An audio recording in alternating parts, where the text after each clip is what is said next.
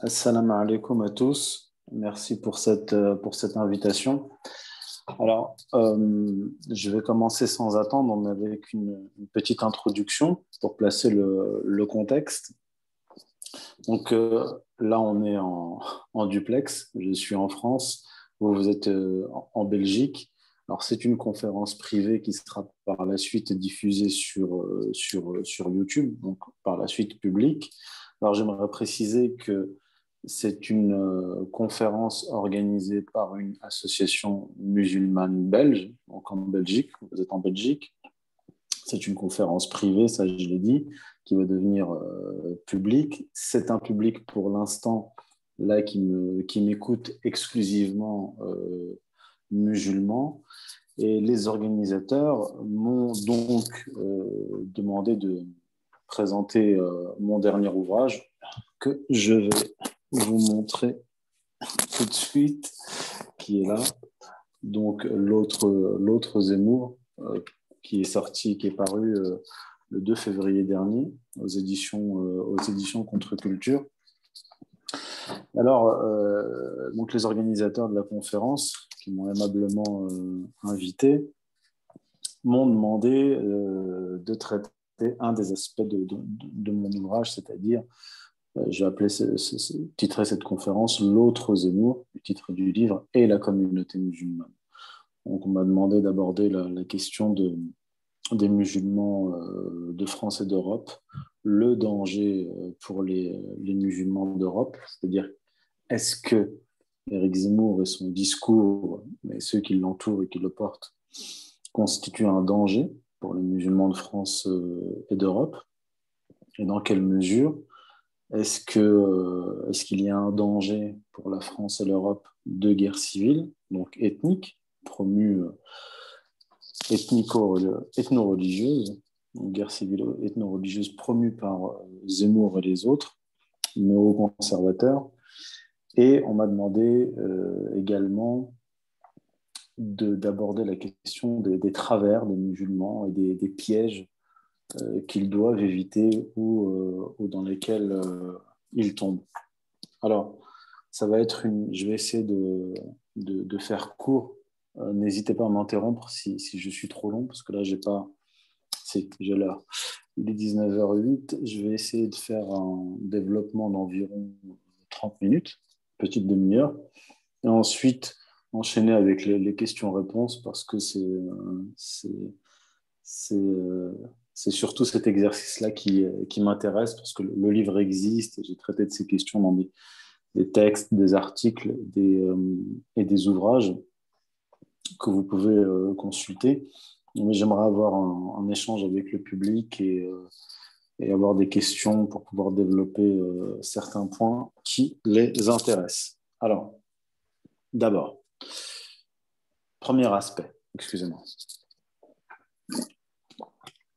Premier aspect, est-ce qu'il existe, parce qu'on parle de, communauté musulmane, là, on m'a posé des questions par rapport, on m'a demandé d'aborder euh, cet aspect, la question euh, musulmane, et il est vrai que dans le discours euh, d'Éric Zemmour, parce que c'est le plus audible de, de ce courant néoconservateur qui est venu des États-Unis et qui balaye l'Europe, il parle beaucoup des musulmans, de la communauté musulmane, des délinquants musulmans. Donc tout, est, euh, tout a une, couleur euh, musulmane, notamment depuis le 11 septembre 2001. Euh, D'abord, ce qu'il faut dire, c'est qu'il n'existe pas à proprement parler en France ou en Europe de communauté musulmane.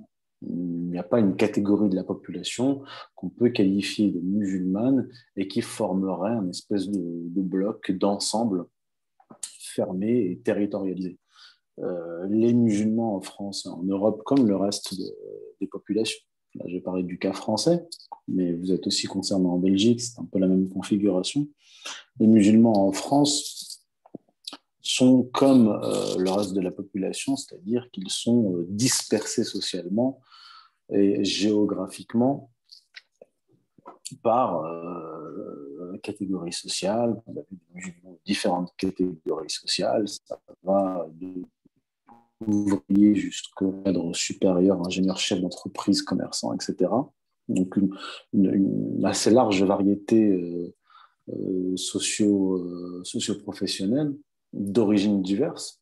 Vous avez des, des Africains du Nord, des Maghreb, des, des, des d'Afrique subsaharienne, parmi les Africains euh, subsahariens, vous en avez qui sont chrétiens, musulmans, euh, euh, animistes, athées. Or, dans, le, dans ce, discours-là ambiant, véhiculé par une bonne partie des, des, médias, qu'ils soient de gauche ou, ou de droite, on a l'impression qu'on a affaire à un ensemble, toute catégorie sociale confondue, toute ethnie confondue, qu'on appellerait les musulmans, alors qu'un certain nombre, comme je l'ai dit, ne sont pas musulmans. Autre, autre, autre aspect, c'est la question des mariages mixtes. En France, les maghrébins, on va des maghrébins, pas des musulmans en général, connaissent des mariages mixtes euh, assez importants avec des, euh, femmes françaises, on va dire de, souche de 20 à 30 On a quand même une, ouverture, euh, intégration sociale, voire euh, assimilation, entre guillemets, même si j'aime pas trop ce, terme, qui est assez important.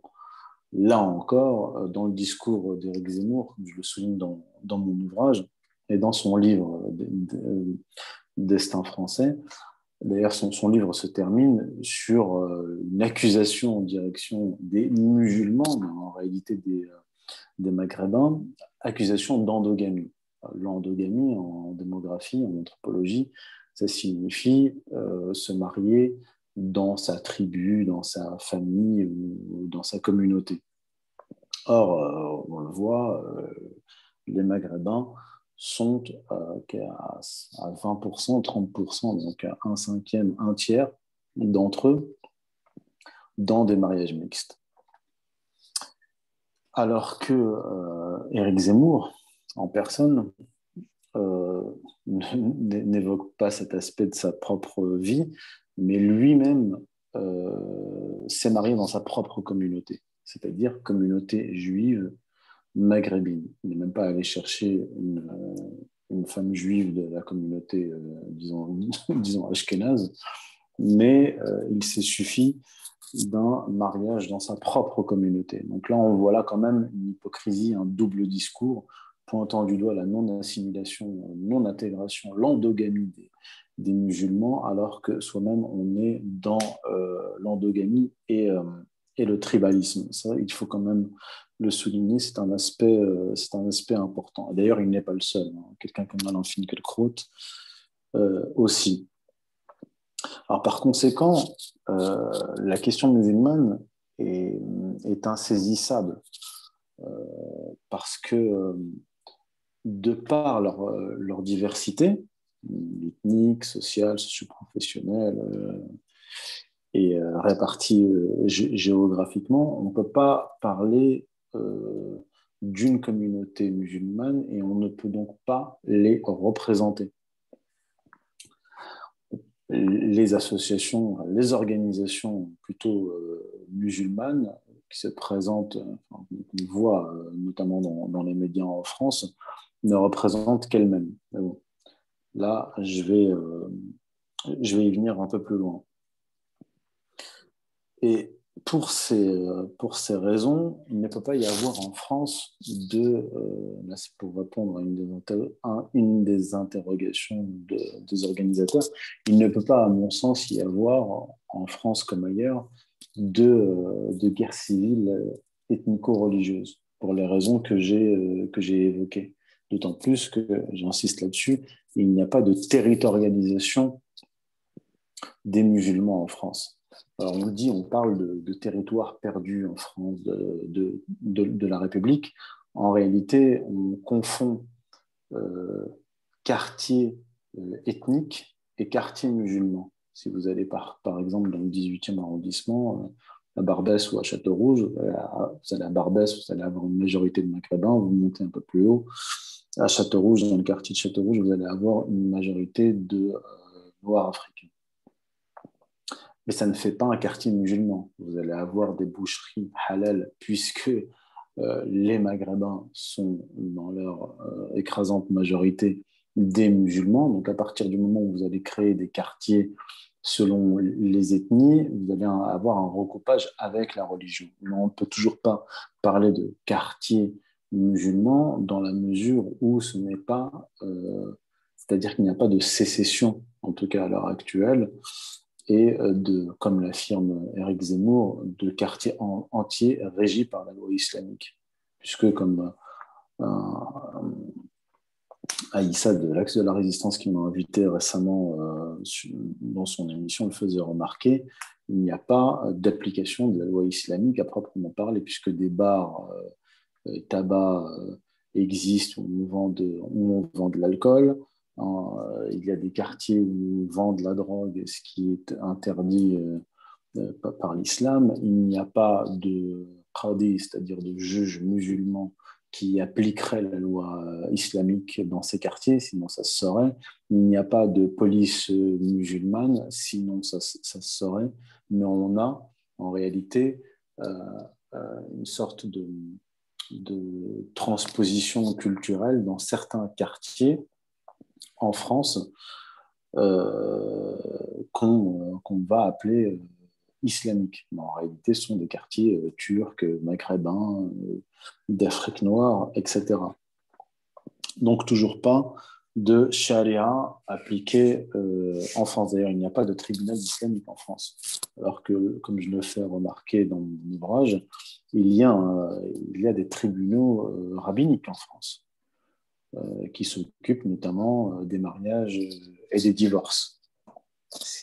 alors qu'il n'existe pas en, France euh, d'équivalent pour la religion, euh, la religion musulmane. Ça aussi, il faut le, souligner. donc en réalité, euh, le, discours de, guerre civile, là c'est un, sujet que, que j'aborde dans mon ouvrage, et est tout à fait stratégique en réalité. Parce que Éric Zemmour et les néoconservateurs ne se sont pas réveillés un matin avec, euh, avec la haine de l'islam et l'envie d'en découdre avec les musulmans. En réalité, c'est une stratégie qui est froidement euh, réfléchie et qui entre dans un cadre plus, euh, plus général de, je dirais pas de lutte des classes, mais de maintien des catégories inférieures et des classes moyennes, de la petite bourgeoisie, dans un état euh, d'appauvrissement euh, aggravé, notamment depuis la, crise de 2008 et la, euh, crise sanitaire et la politique, surtout de confinement et de semi-confinement, on, vise à à la fois appauvrir toutes ces catégories sociales et les maintenir dans un état de division.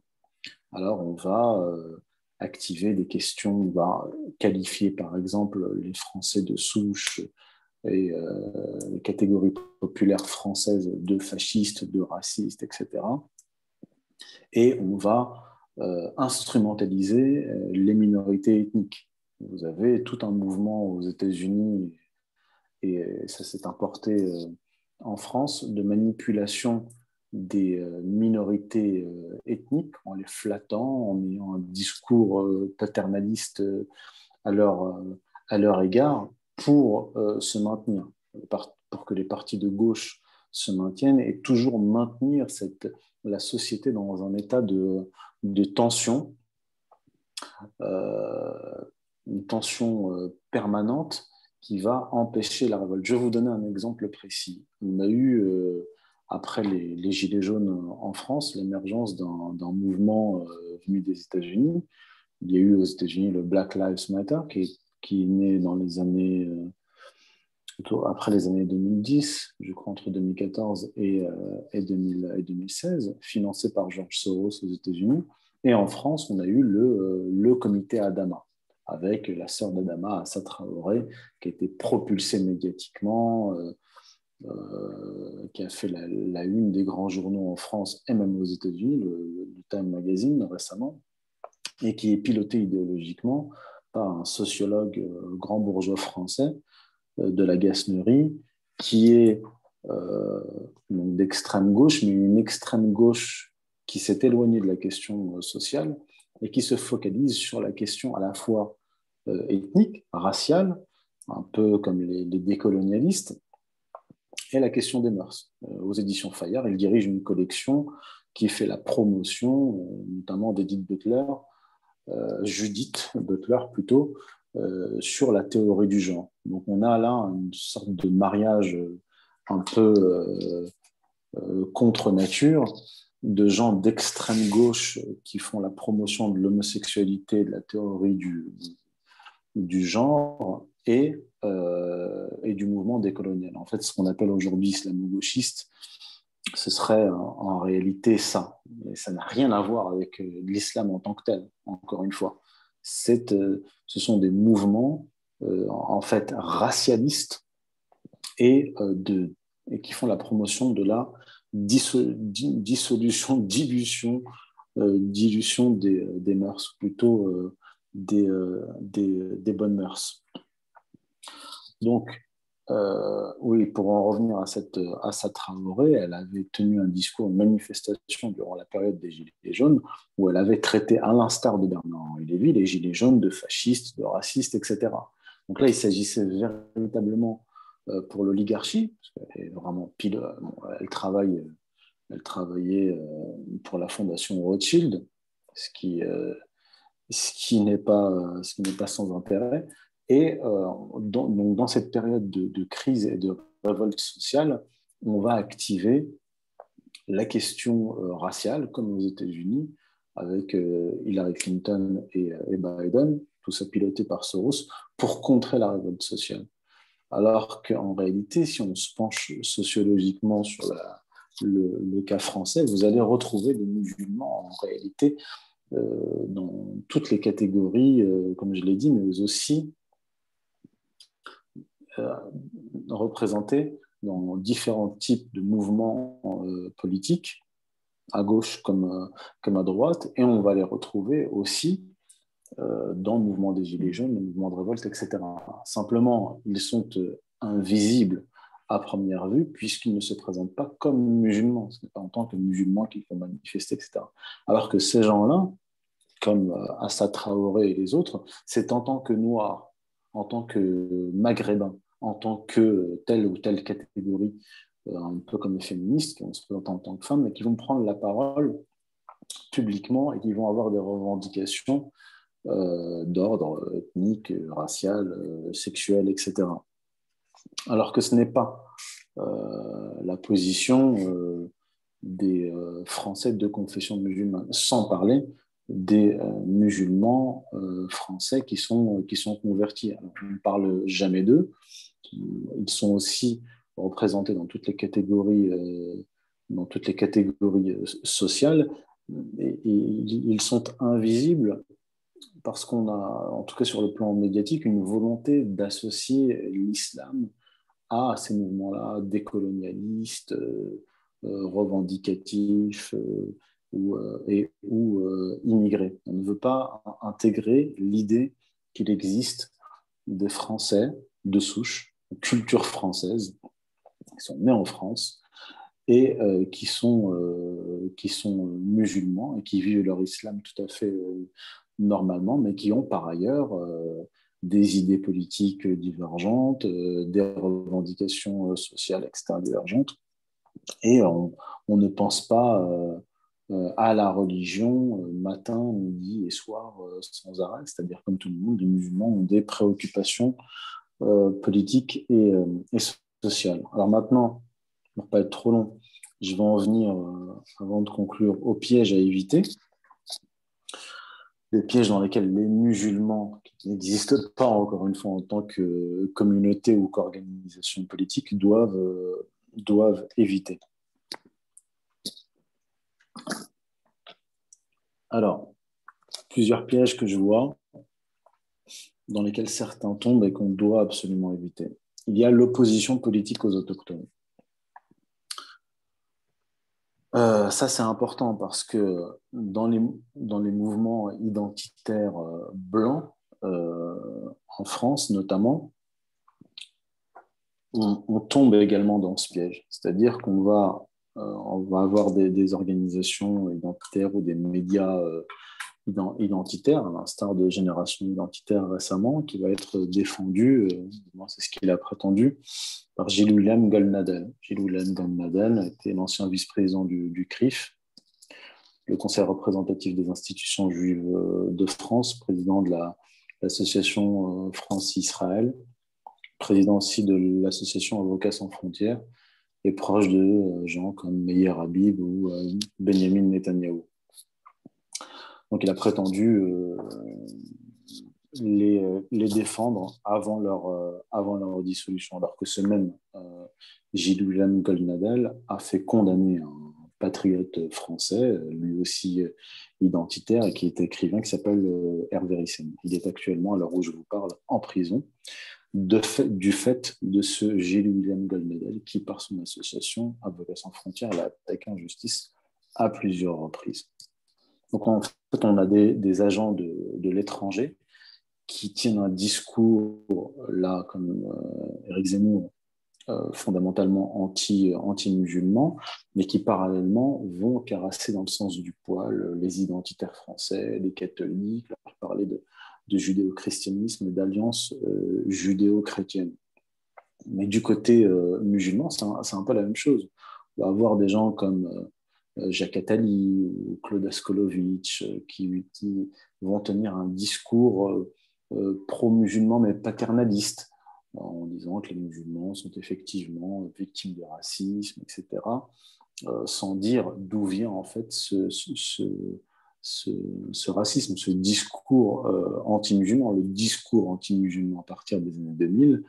Je l'explique aussi dans mon ouvrage vient des milieux néoconservateurs pro-israéliens états-uniens et qui se sont et qui ont des ramifications euh, en Europe, euh, l'Union européenne, euh, l'Angleterre, la France, la Hollande, et qui diffusent, qui ont diffusé après notamment le 11 septembre et, les guerres successives de, l'Amérique de Bush en, Irak, qui vont diffuser ce discours anti,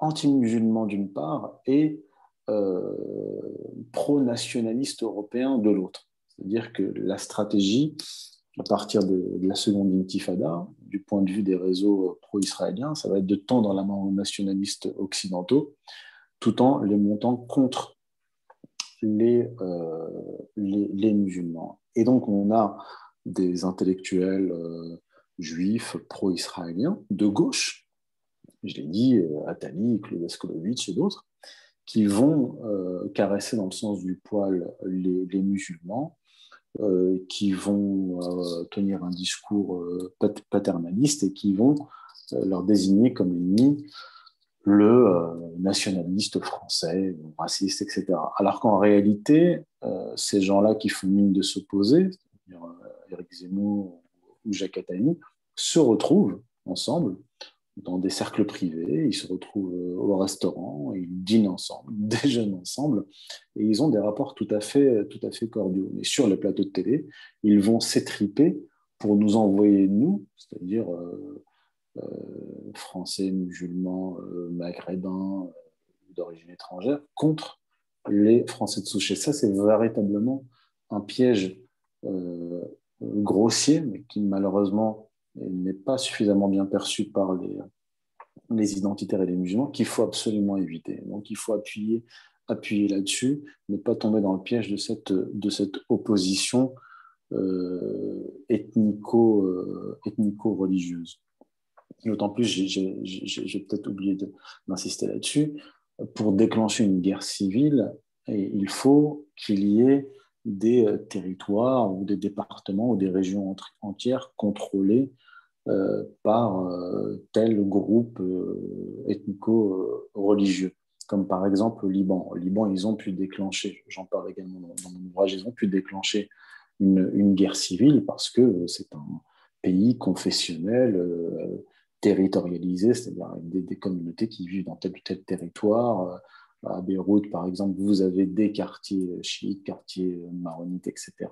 Et les uns ne vont pas dans les quartiers des autres. Effectivement, dans un contexte pareil, il est euh, plus facile de déclencher une guerre civile. Mais en France, c'est une toute autre configuration. Et comme je l'ai dit, vous n'avez pas des quartiers ou des départements entiers contrôlés, euh, enfin, qui sont euh, communautaires, exclusivement réservés à telle ou euh, communauté, euh, communauté religieuse. Euh, l'autre piège pour les musulmans, c'est d'éviter de suivre des organisations musulmanes qui sont notamment promues par les grands médias et qui, tout en faisant mine de, défendre les musulmans contre l'islamophobie, ne font que l'aggraver par un discours provocateur, par des, des, saillies contre les Français de souche, et euh, surtout, comme je l'ai dit précédemment, évite euh, absolument de pointer du doigt euh, l'origine de ce discours islamophobe. Il faut insister là-dessus. L'islamophobie, comme on l'appelle, ne vient pas du bas de la société. Il vient du haut de la société, comme je dis, par des réseaux bien définis, bien identifiés, des cercles de pouvoir, des gens qui sont à la tête de, de médias. Je vais vous donner un exemple. Le, journal dans lequel travaille Eric Zemmour depuis 1996, hein, Le Figaro, appartient à Feu Serge Dassault, qui est mort en 2018, quatrième fortune de France, euh, juif français, qui est à la tête, lui et sa famille, maintenant ses enfants ont repris, euh, euh, ont repris sa suite, à la tête de la société de, l'industrie de l'armement Dassault, propriétaire de Figaro, qui est un, un journal euh, de droite qui s'adresse euh, à la droite française, euh, catholique, et qui fait partie de ces médias qui tiennent un discours anti-musulman. Mais parallèlement, à partir de 2014, ce même Serge Dassault a racheté Radio Beurre, qui s'est rebaptisé Beurre FM, qui est la principale radio s'adressant à la communauté maghrébine. Donc vous avez en fait les mêmes qui sont qui occupent des, médias qui vont s'adresser à deux catégories, euh, disons, euh, de la, de, la population, de, la société, pour les envoyer dans, dans une confrontation euh, l'une l'une contre l'autre. Donc il faut être, comme disait Karl Schmitt, il faut être conséquent dans le sens où on doit désigner l'ennemi principal. Alors le problème de ces organisations dites musulmanes, qui euh, se présente comme étant euh, euh, presque comme l'islam incarné, incarné sur, sur Terre,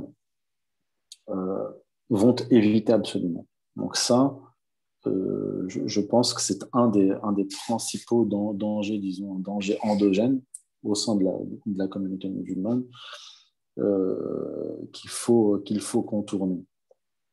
Parce que ces gens en vivent, ils vivent de cela de ce conflit euh, politique. Et ce, ne sont ni les musulmans euh, d'origine, ni les musulmans convertis, ni les Français de souche qui bénéficieront de cette euh, manigance politique. Et donc, comme je le disais, la conséquence, c'est la suite logique, c'est d'éviter de prendre pour alliés des personnes et des organisations qui sont objectivement les ennemis des musulmans, même si leur discours est un discours euh, amical euh, à l'égard des, euh, des, musulmans. J'en ai mentionné quelques-uns. Et l'autre piège à éviter, évidemment, c'est l'adoption d'un discours ou d'une posture victimaire musulmane. Et là aussi, ça participe en fait de l'aggravation de la perception négative ou que peuvent avoir les Français de souche, les Européens de, souche vis-à-vis de l'islam. Il faut euh, non pas se présenter comme une victime, mais se présenter comme, si tant est qu'on appartienne à la, communauté, ou plutôt qu'on se définisse comme exclusivement musulman, euh, montrer en quoi on peut apporter à la société, et non pas euh, pointer du doigt systématiquement le concitoyen qui, euh, aurait une image négative de nous, image négative euh, qui est, comme je l'ai dit, qui ne vient pas du bas de la société, mais qui vient du haut de la société. Donc, je terminerai sur, sur ce point. Je pense que ça fait presque une demi-heure et on va passer aux questions-réponses pour pouvoir approfondir un des aspects ou aborder d'autres sujets. C'est ça qui m'importe. Voilà, barakallahu fikum.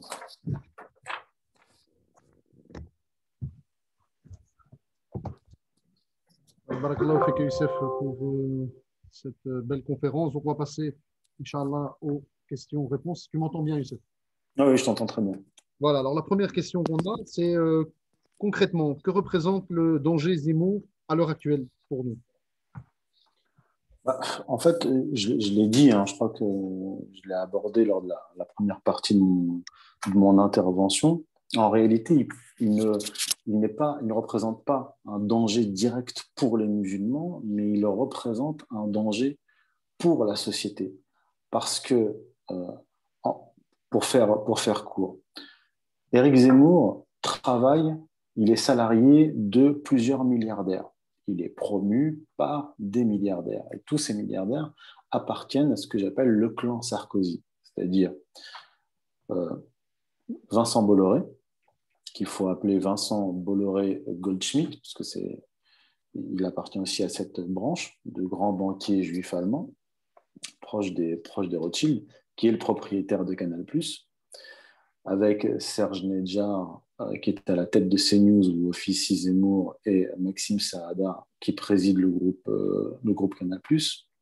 Je l'ai dit, Eric Zemmour est depuis 1996 salarié du Figaro, donc de Serge Dassault et de sa famille, la famille Dassault, proche, de, Sarkozy, Vincent Bolloré, proche de Sarkozy, des milieux néo-conservateurs, Dassault, donc feu Serge Dassault, proche de Nicolas Sarkozy, et il y en a un autre qui n'est pas son patron euh, direct, mais qui assure sa promotion, qui est euh, Iskandar Safa, qui est le patron, le propriétaire de Valeurs Actuelles, un journal qui fait la promotion pour Eric Zemmour maintenant quasiment euh, toutes les semaines.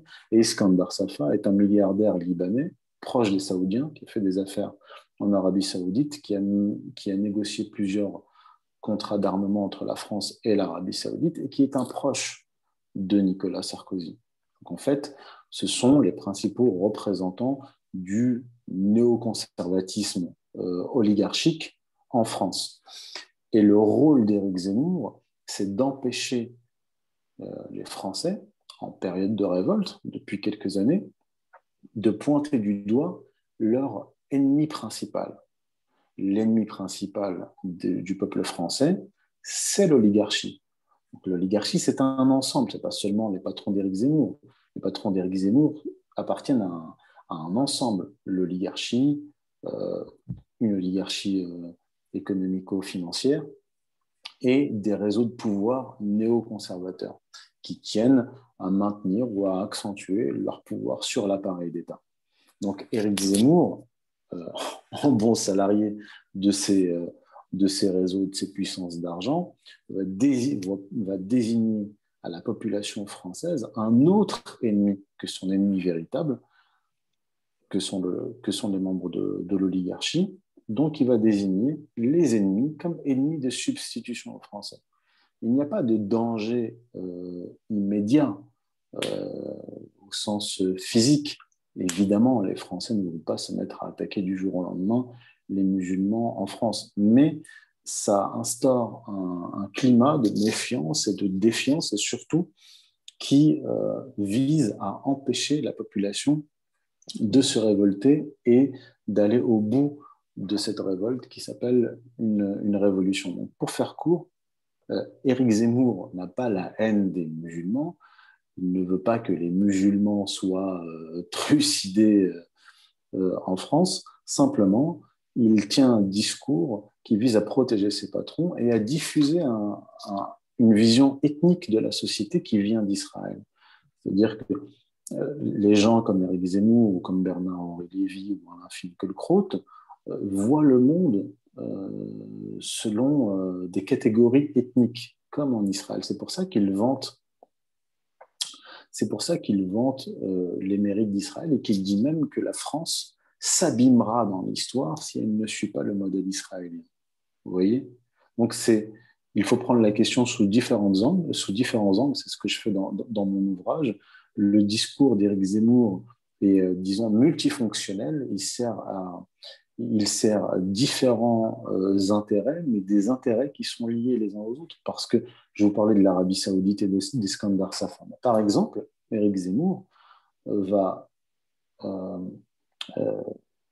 je, vois des messages apparaître dans, dans de groupe. Éric Zemmour, qui critique et attaque l'islam du matin au soir et les musulmans quotidiennement, va parallèlement déclarer qu'il est favorable à une alliance avec l'Arabie saoudite. Cela peut paraître euh, contradictoire, mais en réalité, l'Arabie saoudite, qui a diffusé à partir des années 60, avec l'appui des anglo-américains, l'idéologie wahhabite et qui a financé avec le Qatar des groupes terroristes au Proche-Orient et en Libye qui ont massacré des musulmans à tour de bras, eh bien, euh, du point de vue de Zemmour, il est logique qu'il les considère comme des, euh, comme des alliés, puisqu'ils sont, sur le plan idéologique, mais aussi politique et militaire, des ennemis des musulmans.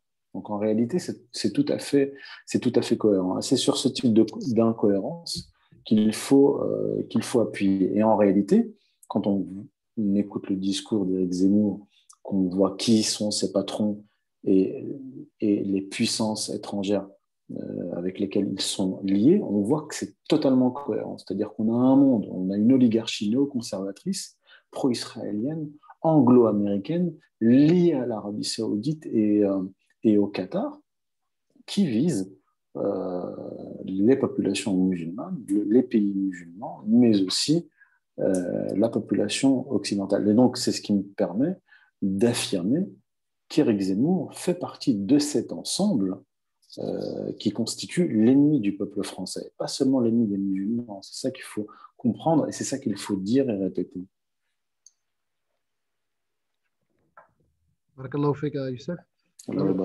Une question qui est dans, la même logique, on a vu des, dernières actualités hein, par rapport à, on a vu l'affaire la, Sarkozy, ainsi que qu'elle a été peut-être un peu moins médiatique, mais l'affaire euh, Asselineau. Est-ce qu'il a une chance finalement, Zemmour, hein, de se présenter finalement à la présidentielle et, d'arriver à quelque chose?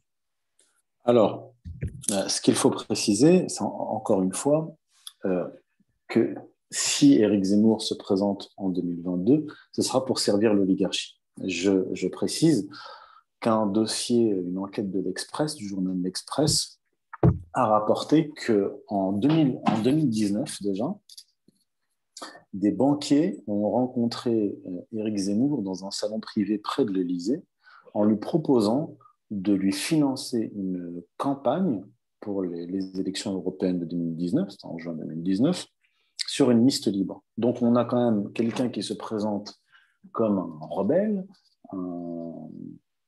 quelqu'un qui vilipende, qui, euh, qui s'attaque aux élites qui ont mené la France à la catastrophe et qui est euh, le, salarié, des milliardaires est approché par des banquiers, on parle de banquiers d'affaires, hein.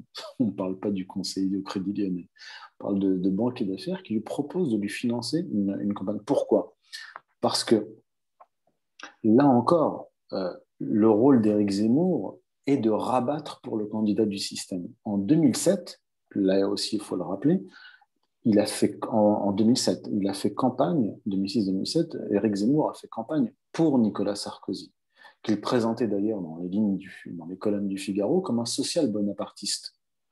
Alors que tout le monde savait, et on a pu le vérifier, Nicolas Sarkozy était le candidat des Américains et des Israéliens. Quand il est arrivé au pouvoir, il a facilité l'implantation du Mossad sur le territoire français. Là, je cite euh, Georges Malbruno, aussi dans, mon ouvrage, le grand reporter, du Figaro d'ailleurs. Et euh, il a réintégré le commandement intégré de, de l'OTAN, il a entraîné la France dans une guerre en, en, Libye et il a vendu un cinquième des stocks d'or à batterie aux, aux, États-Unis. Et là, si Éric Zemmour se présente, ce sera notamment pour euh, affaiblir Marine Le Pen au premier tour et pour rabattre pour le candidat du système au second tour, que ce soit, euh, que Emmanuel Macron ou un autre candidat.